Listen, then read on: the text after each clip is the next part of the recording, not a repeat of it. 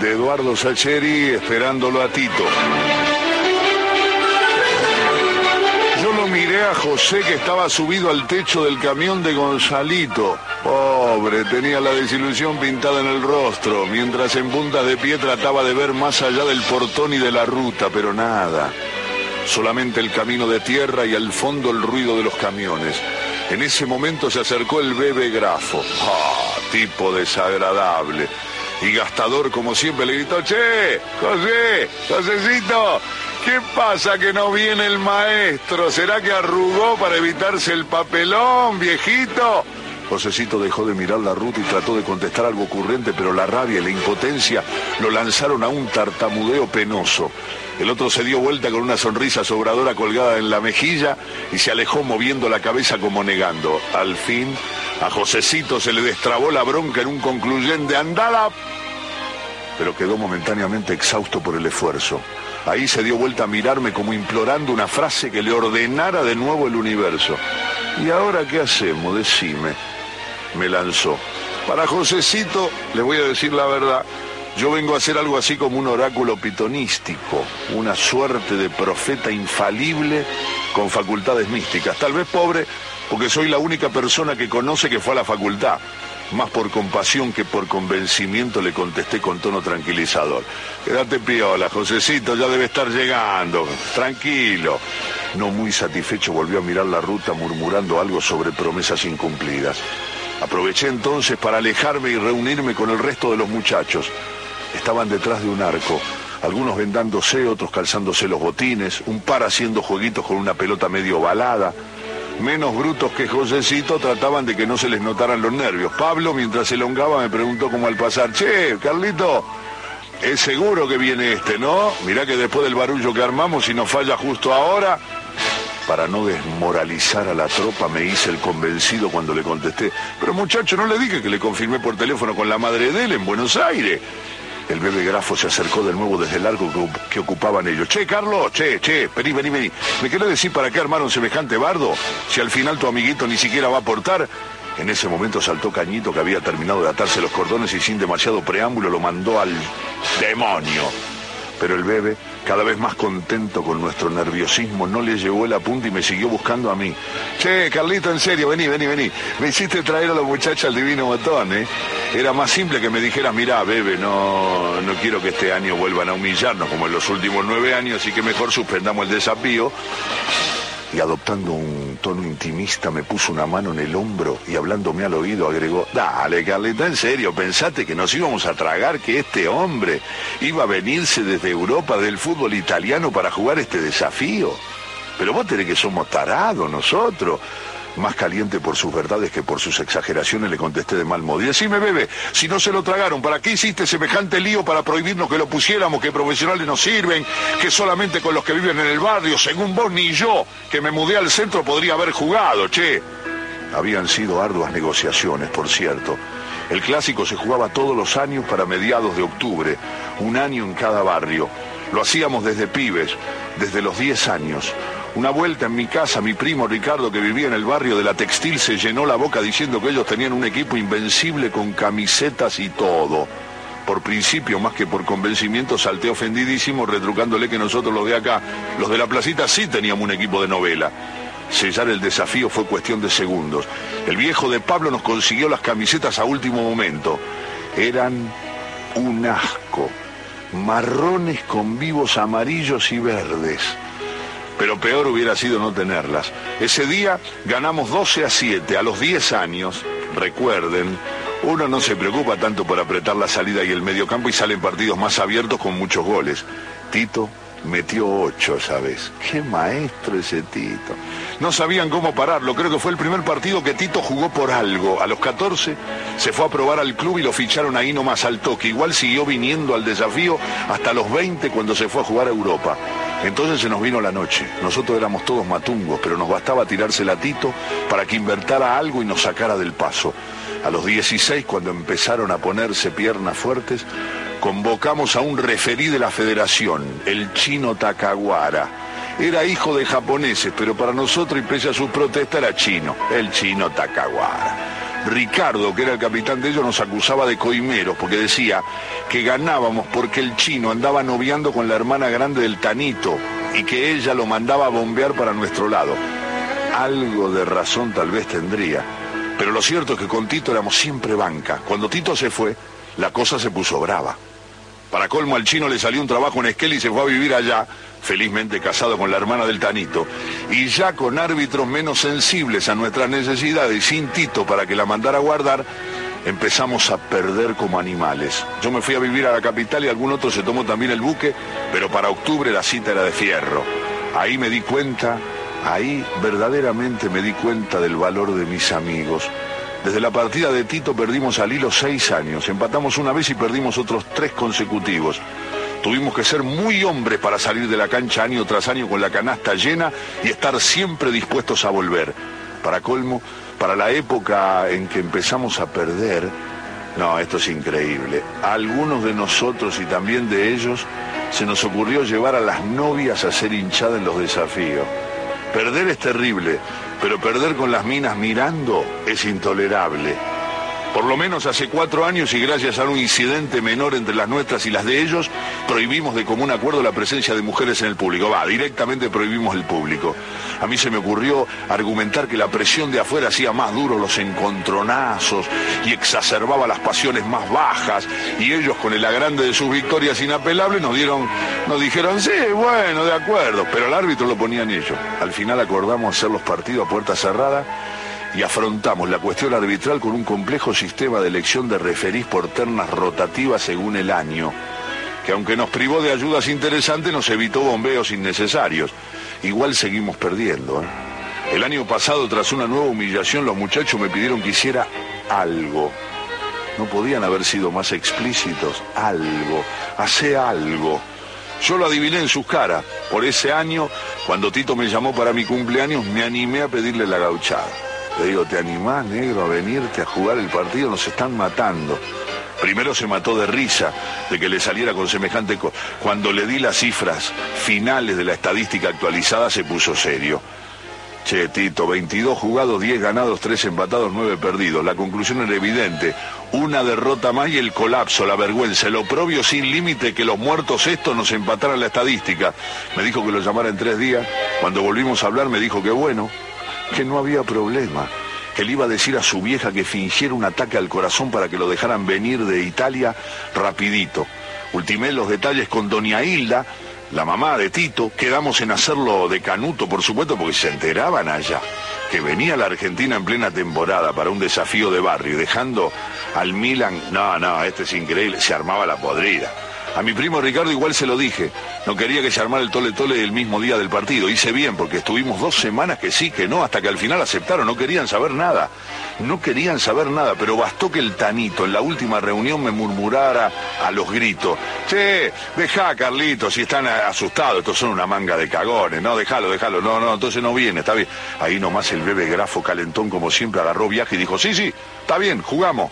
Como el año pasado, el sábado 23 a las 10 en el sindicato, yo reservo la cancha y les vamos a ganar como siempre con Tito y todo.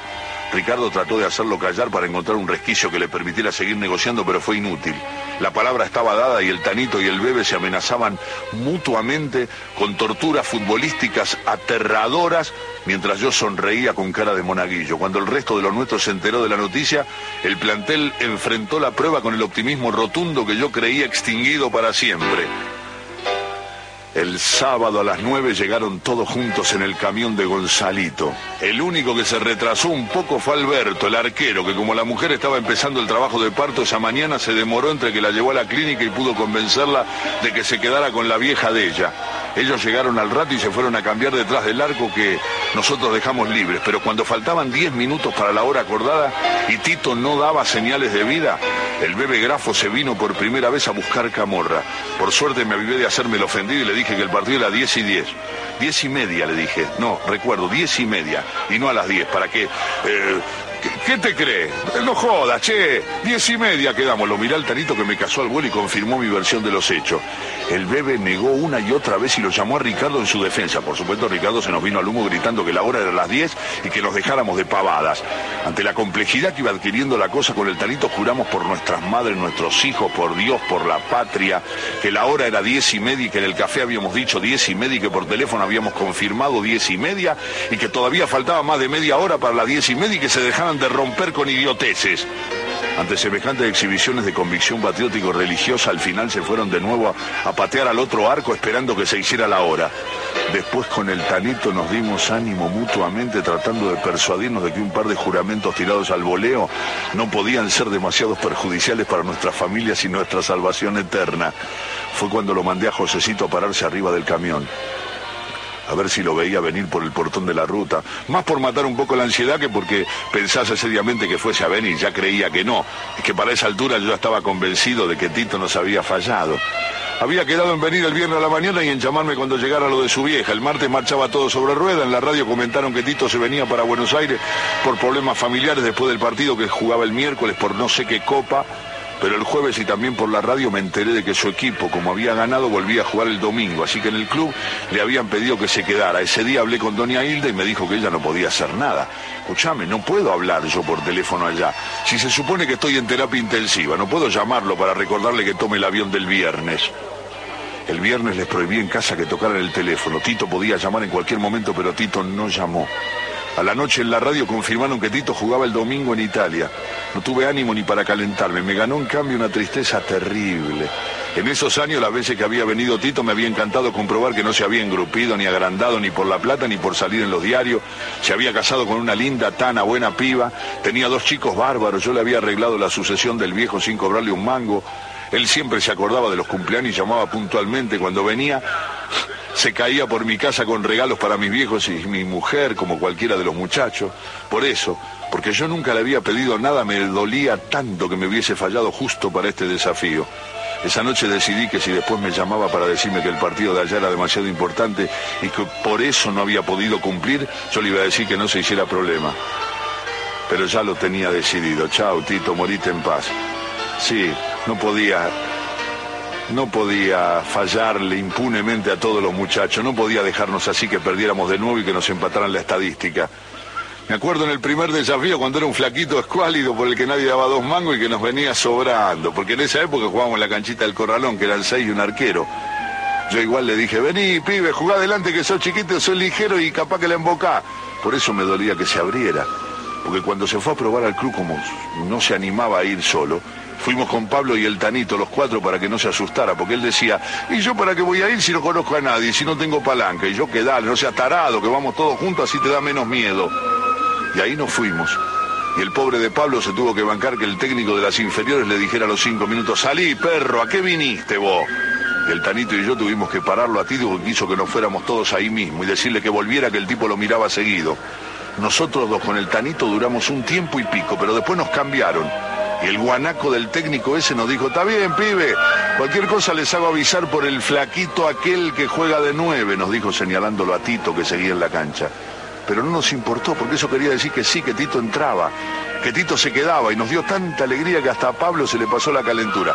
Primero porque Tito había entrado y segundo porque como yo andaba con las llaves de mi casa en la playa de estacionamiento pudimos rayarle la puerta del rastrojero al infeliz del técnico. Y después, cuando le hicieron el primer contrato profesional a los 18 y lo acostaron con los premios, lo acompañé yo a ver un abogado de agremiados y ya no lo madrugaron más.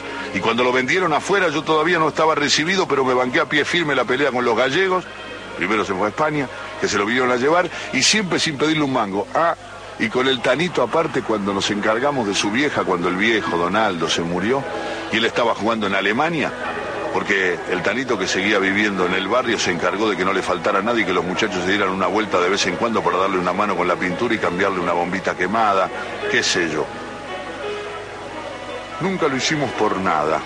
Nos bastó el orgullo de saberlo del barrio, de saberlo amigo, de ver de vez en cuando un gol suyo en la tele, de encontrarnos para la fiesta. Lo hicimos por, por ser amigos. Cuando él, medio emocionado, nos decía, muchachos, ¿cómo voy a hacer para pagarle? Eh? Cuando se hicieron las diez y media, Ricardo y el bebé se vinieron de nuevo al humo. Le salí al encuentro con Pablo y el Tanito para que los demás no escucharan. Es la hora, Carlos, basta, me dijo Ricardo. Y a mí me pareció verle un brillo satisfecho en los ojos. ¿Lo juegan o no lo dan derecho por ganado? Basta, viejo. El bebé grafo. El Tanito lo miró con furia Anda ubicando a los tuyos y llamalo al árbitro para el sorteo, le dije. Desde el medio campo le hice señas a Joselito que se bajara del camión y se viniera para la cancha. Para colmo, yo no le había avisado a uno de los pibes, Adrián, me había avisado que no podía jugar por el desgarro y dije, me queda justo para ponerlo a Tito. Adrián no juega, que no se hiciera problema, y no le tenía que decir a nadie que se quedara en el banco. Perdimos el sorteo para colmo. Tuvimos que cambiar de arco. Hice señas a los muchachos de que se trajeran los bolsos para ponerlos en el que iba a ser el nuestro en el primer tiempo. Yo sabía que era una precaución innecesaria, porque ellos todo, pero chorros no eran. Pero yo se lo hice a propósito para que se sintieran delincuentes. Cuando me pasaron por el costado cargados de bultos Alejo y Damián, los mellizos que siempre jugaron de centrales, para nosotros les recordé que se turnaran para pegarle al once de ellos, pero lo más lejos del área que fuera posible. Y Alejo me hizo una inclinación de cabeza como la mafia y me dijo, quédate tranquilo, Carlitos, cumpliremos.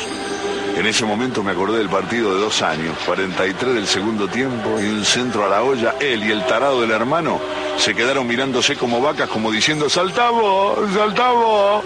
El que saltó fue el petizo Galán, el ocho de ellos, un metro cincuenta y cinco, entre estos dos mastodontes de 1,90, 1 a 0 y a cobrar. Espantoso.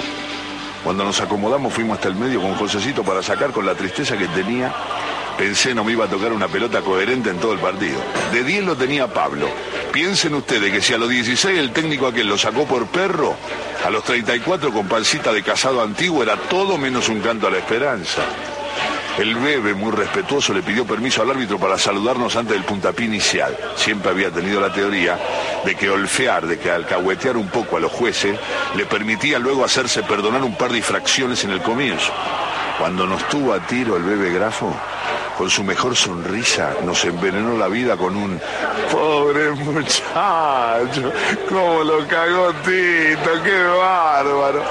Y se alejó campante. Pero justo ahí, justo en ese momento, cuando yo le hablaba a Josecito y el árbitro levantaba el brazo y miraba a cada arquero para dar a entender que estaba todo en orden y Alberto levantaba el brazo desde el arco, me di cuenta que pasaba algo. El referí dio dos silbatazos cortitos, pero no para arrancar, sino para llamar la atención de Ricardo, que, es el arquero de ellos, y aunque lo tenía lejos, al arquero lo vi pálido, con la boca entreabierta y empecé a sentir una especie de tumulto en los intestinos mientras temía que no fuera lo que yo pensaba que era, temía que lo que yo veía en las caras de ellos ahí delante de mí no fuese asombro mezclado con bronca y con incredulidad, que no fuese verdad, que el bebé grafo estuviera dándose vuelta hacia Ricardo como pidiendo ayuda, no puede ser que no fuera cierto que el otro siguiera con la vista clavada en un punto todavía lejano, todavía a la altura del portón de la ruta, todavía adivinando sin ver del todo ese tipo lanzado a la carrera, Tito, con un bolsito sobre el hombro gritando, aguanten, aguanten, ya llegué, ya vine, como en un sueño el tanito gritando de la alegría y llamándolo a Josecito, que vamos, que acá llegó, que quién dijo que no venía. Y los mellizos también empezando a gritar que por fin, qué nervio, nos hiciste comer, guacho. Y yo empezando a caminar hacia el lateral como un autómata entre canteros de margaritas, aún indeciso entre meterle una piña o abrazarlo. Y Tito por fin saliendo del tumulto de los abrazos. Y viniendo hasta donde yo estaba plantado en el cuadradito de pasto en el que me había quedado como sin pilas mirándome, sonriendo, avergonzado, como pidiéndome disculpa. Cuando le dije, me acuerdo, hace tantos años, vení, pibe, jugá de nuevo, capaz que la metés. Y yo la sin bronca, con la flojera de los nervios acumulados todos juntos sobre los hombros y él diciéndome, perdoname, Carlos, me tuve que hacer llamar a la concentración, además el avión no podía parar en el 6, había niebla, se fue al Chaco, por eso tardé, pero conseguí llegar y llegué, perdoname por los nervios que les hice chupar a todos, te juro que no lo hago más y yo diciéndole callate con la garganta hecho un nudo y abrazándolo para que no me viera los ojos. Porque llorar vaya y pase, pero llorar delante de los amigos jamás. Y el mundo haciendo clic y volviendo a encastrar justito en su lugar. El cosmos desde el caos, los amigos cumpliendo, cerrando círculos abiertos en la eternidad. Cuando uno tiene 14 años y dice, está bien, te acompañamos así, no te da miedo Como Tito llegó cambiado, tiró el bolso detrás del arco, se vino para el medio campo para sacar conmigo. Cuando le faltaban 10 metros, le toqué la pelota para que lo sintiera, para que se acostumbrara, para que no entrara frío. Lo único que nos faltaba era que este se nos lesionase en el arranque y nos suicidamos todos. Se agachó el maestro un poquito, flexionando la zurda más que la derecha. Cuando le llegó la pelota, la levantó 10 centímetros y la vino macando a esa altura del piso con caricia suave y rítmica. Cuando llegó al medio, la empaló con la zurda y la dejó dormir un segundo en el hombro derecho. Enseguida se la sacudió con un movimiento breve del hombro como quien espanta un mosquito y la recibió con la zurda dando un paso atrás. La bola murió por fin a 10 centímetros del botín derecho. Recién ahí levanté los ojos y me encuentro con el rostro desencajado del bebé grafo que miraba sin querer creer, pero creyendo. El petizo galán parado de ocho tenía cara de velorio a la madrugada. Estaban mudos, atontados. Ahí entendí que les habíamos ganado ya el partido sin jugar. Por fin, diez años después íbamos a ganarle. Los tipos estaban perdidos, casi con ganas de que terminara pronto ese suplicio chino. Cuando vi esos ademanes tensos, esos rostros que se miraban unos a otros ya sin esperanza, sin ilusión ninguna de poder escapar a ese destino, pensé y disfruté que el partido era un trámite, un asunto concluido con Tito en la cancha. Mientras el árbitro volvía a mirar a cada arquero para iniciar de una vez por todas ese partido, ese desafío memorable, Josecito casi en punta de pie se vengó. Junto a la raya del mediocampo le sonrió al bebé grafo que todavía lo miraba a Tito con algo de pudor y de pánico y le dijo, viste, bebé, mírame, mírame, bebé no que no venía, viste que venía, viste que venía y se lo mostraba a Tito como exhibiéndolo, como sacándole lustre, como diciéndole al rival morite de envidia, infeliz, acá está, pitó el árbitro, Tito me la toca al pie, el petizo galán se me viene al humo pero le devuelvo el pase justo a tiempo y Tito la recibe, la protegió poniendo el cuerpo y montándola apenas sobre el empeine derecho. El petizo se volvió hacia él como una tromba y el bebe, muy vivo, trató de apretarlo del otro lado. ¿Saben lo que hizo? Con dos trancos salió entre medio de los dos se chocaron casi. Levantó la cabeza, hizo la pausa y después la tocó suave a ras del piso en diagonal a espaldas del seis de ellos, buscándolo a Gonzalito, qué maestro que arrancó bien habilitado.